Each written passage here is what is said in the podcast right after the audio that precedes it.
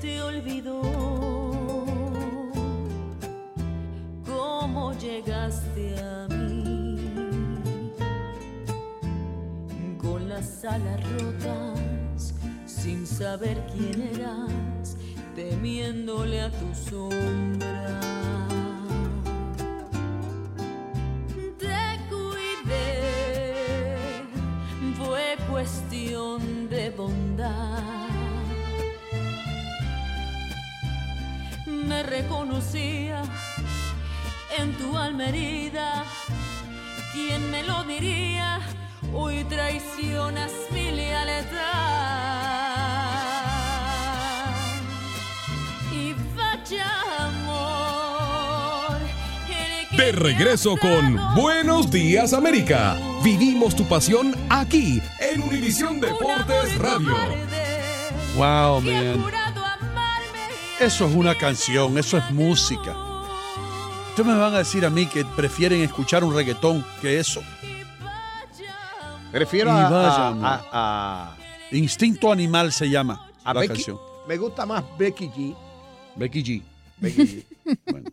¿Cómo que Becky G? ¿Quién es Becky G? hermano? Becky G. con A mí me gustan mayores, de esos que llaman señores. Eso que te abren en la puerta. Ah, esa es la que cantan de Ina, sí. mandan flores. Esa la canta el doctor. Eh, Nos reivindica.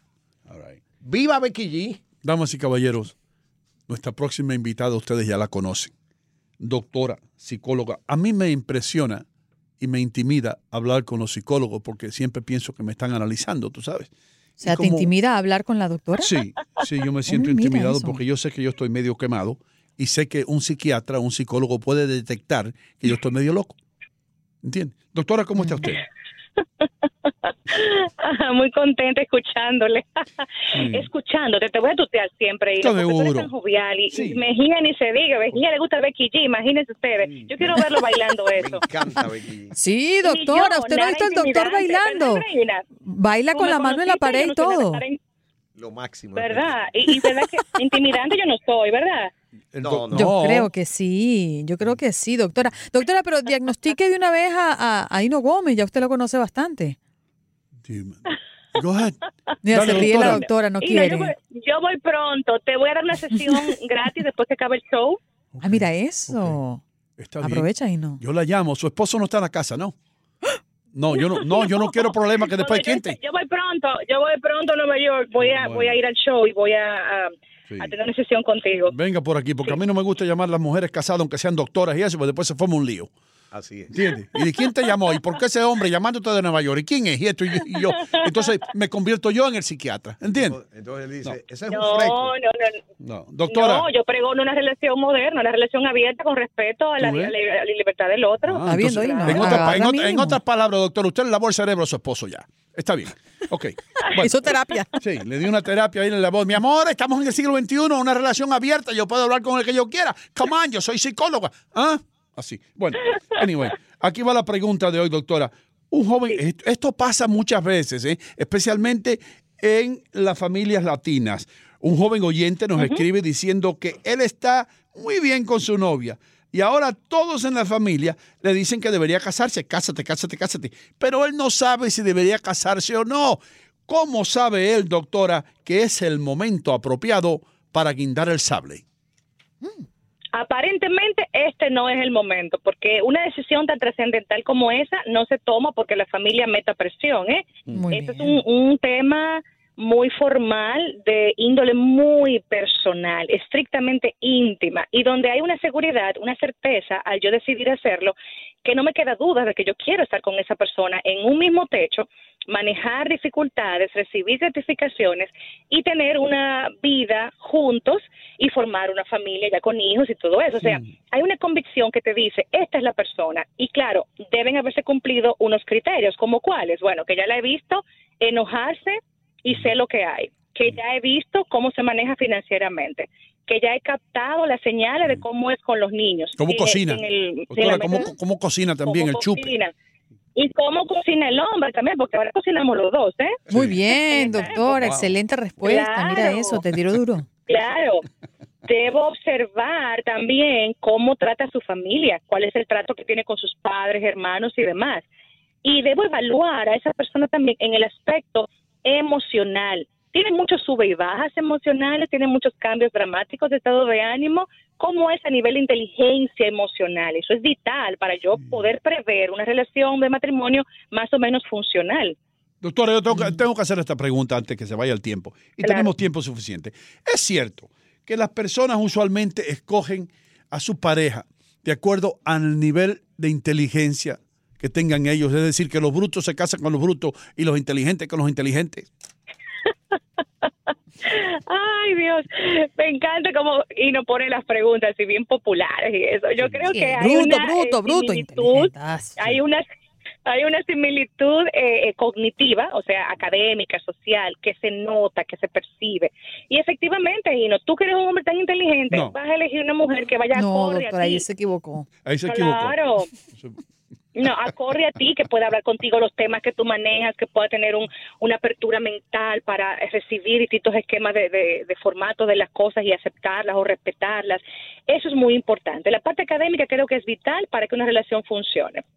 Mm, Doctor, ahora fíjese el caso de este joven oyente, ¿no? Eh, dice que es la familia la que anda con este acoso y preguntándole que cuándo se van a casar. ¿Cómo debe reaccionar él ante la familia para que esto no le siga perturbando? ¿Cortarlo por lo sano y decirle, le agradezco que no me siga preguntando, es una decisión que yo tomo? ¿O llevar la corriente hasta que la familia se canse y bueno, y ya él tome la decisión? ¿Cómo debe actuar ante la pregunta?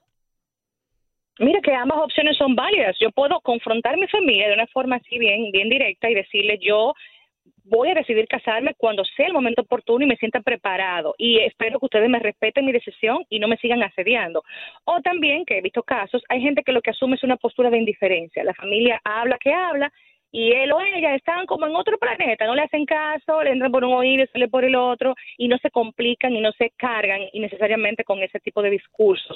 O sea que todo depende cómo este joven sea, cuál es su, su formato de manejar las cosas así con, con este nivel de presión, pero eh, al final y al fin y al cabo lo que importa es lo que él sienta, lo que él ha razonado de lo que implica una vida en pareja y lo que le espera al formalizar un matrimonio, que es algo bastante serio y que tiene mucha envergadura para toda la vida. O sea, que no es una decisión para tomarse a la ligera. Doctora, hay, hay una pregunta aquí para usted, pero una pregunta bien difícil.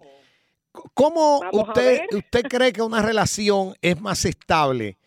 ¿Cuando la pareja tiene relaciones antes de casarse o cuando se casan sin haber tenido relaciones antes?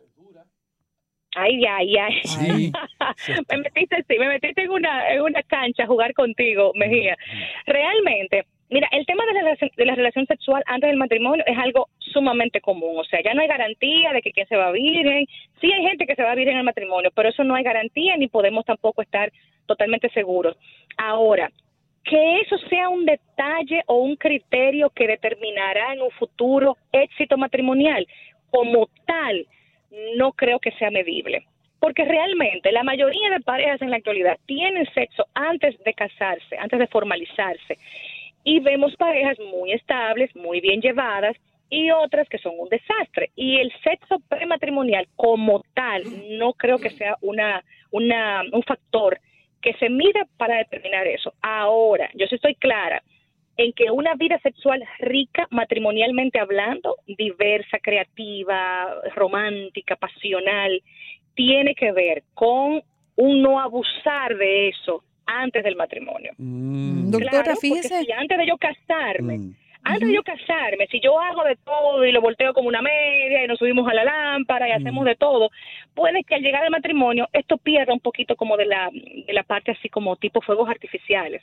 O sea que yo agoto el estímulo, lo canso mucho, entonces ya al casarme como que bueno, y entonces, ¿qué Ya, queda aquí? ¿Y ahora qué? ¿Me entienden? Mm. Bueno, aquí hay, Mire, hay- doctora, por aquí, perdón, hay preguntas en nuestra cuenta. Buenos días, AM. Oh, No oh. voy a, no voy a hacer, eh, no voy a decir el nombre, no vaya a ser que no quiera comprometerse al aire, pero él pregunta cómo poder superar el haber encontrado a mi esposa en el cuarto de mi sobrino teniendo relaciones en mi apartamento. Ah, Javier Crispín. Pero- pero con el sobrino, Uy, sobrino. No dice, no, no especifica si fue con su sobrino o Mm, en la habitación del no sobrino. parece. Bueno, mira, superar una, una infidelidad, o sea, con este shock al tú recibir esta imagen tan grotesca, tan tan Mm. dramática, realmente oh, es un, es un tema muy, muy serio para sanar. Sí se puede sanar. Lo primero es que él perdone y que no sabemos qué él decidió después, si seguir con ella o dejarla. Pero indiscutiblemente que una de las cosas más dolorosas en la vida es descubrir una infidelidad y más frente a tus ojos, en, en una casa familiar, en un ambiente de intimidad, de familia. Entonces entendemos que él no lo va a olvidar porque la mente se queda con eso guardado. Mientras más emoción fuerte tenga el, el momento, más difícil olvidar. Pero el punto es perdonar y que él decida, según el tipo de matrimonio que lleva, si le perdona o si continúa a su lado. Ahora le voy a hablar- gente que sí sana eso. Le voy a hablar el, doctora, yo quiero que el doctor Gómez le dé un consejo. El mujerólogo. Sí, mijo, mijo, escúchame a mí. No escuchas a la doctora en esta. Empácalo todo ahora mismo. Agarra el Toyota y vete lejos para otro estado. Búscate un trabajo bien lejos y no vuelvas atrás. Oh, Dios. Ahí no hay remedio, doctora. Ahí no hay remedio. Con un- Está fuerte, está con un- fuerte. está sí. fuerte eso, con un sobrino, Dios mío. Ahora, doctora. Mejía, salía a flote de la pregunta, Mejía, salía a Pero, flote. sí, perfectamente Sí. bien, doctora. Sí, Ahora, Genial, como usted lo Ahora, mi, mi- Nadie como mi usted. pregunta es algo que va en ese mismo eh, Tenor. Sí. Tenor. Está muy filosófico. Tenor no son los que cantan en las óperas, hermano. Sí, una acepción entre Entonces, en ese mismo cantante, la película. En esa la- misma línea. La pregunta mía va. Eh, ¿Qué pasa entonces con aquellas parejas que son bien, bien religiosas y que se mantienen sin tener sexo hasta que se casan y después se encuentran que no son compatibles? Esto es un tema interesante porque sí las he visto, sí las he manejado y es un tema de muchas de muchos factores a considerar. Efectivamente, la gente que tiene una religiosidad muy dramática, eh, eh, un esquema de pensamiento muy rígido en ese sentido, podría tener eh, dificultades sexuales. Más, eso tampoco es algo eh, eh, como así, como tajante. Hay parejas que llegan a matrimonio vírgenes y tienen una vida sexual muy buena y hay otros que también llegan vírgenes y son un desastre.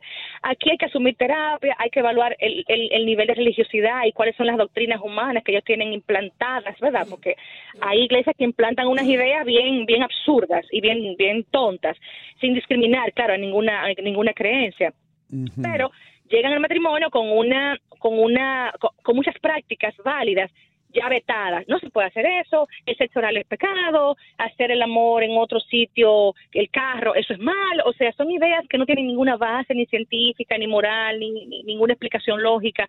Entonces sí creo que hay religiones que podrían hacer daño a una sexualidad abierta y sana en muchas parejas jóvenes sin ningún problema de, de base, solamente porque el pensamiento religioso es muy drástico. Doctora, eh, ¿hay una edad promedio que ustedes, los especialistas, recomiendan para casarse, tanto para la mujer como para el hombre? Que usted diga, bueno, la edad promedio perfecta, 75. el punto de oro es este. Ay, Edad promedio no, sí década, sí década. Yo creo que la década de la veintena, pero la segunda mitad, 25 en adelante, porque Pero para ambos, para ambos. Y sabes, eh, relativo, depende del nivel de madurez alcanzado, porque más que un número, más que la edad cronológica, lo importante es la madurez emocional y social que tenga la persona. Y por supuesto, el manejo laboral, que esté trabajando, que sea productivo, que tenga unas entradas importantes que puedan sustentar una casa. Entonces, la, eh, la mm, maduración cerebral formal, tú lo sabes que es a los 25 años rondando por ahí, donde ya el razonamiento lógico, la, la parte analítica, eh, del, del, del pensamiento va madurando más rápido que nunca. Entonces aquí es importante que la gente ya se dé esa oportunidad de pensar, ¿estoy preparado para el matrimonio? ¿Estoy preparado para asumir una casa, lo que eso implica, los gastos, las, la renta, la parte de eh, si se daña una llave, una luz, eh, si tengo problemas de pareja, cómo lo vamos a enfrentar? Son muchas cosas que hay que tomar en cuenta antes de decidir eso. Y una edad prudente es 25 en adelante. Doctora, qué lástima que nos tenemos que ir. Podríamos hablar aquí media hora Qué más. lástima. Su número telefónico, su website, lo que usted quiera dar. Claro que sí. Estamos en nuestra oficina aquí en Dominicana, el 829-582-2211 para citas virtuales a distancia a la orden de todos ustedes. Un gran placer, ¿eh? Muchísimas gracias. Mi consejo muy personal, cásese después de los 80 años de edad. Ya usted tiene la suficiente experiencia para hacer lo que usted quiera. Y no tiene que estar eh, sentado en un sofá esperando a que alguien le traiga una cerveza. Ya regresamos con más.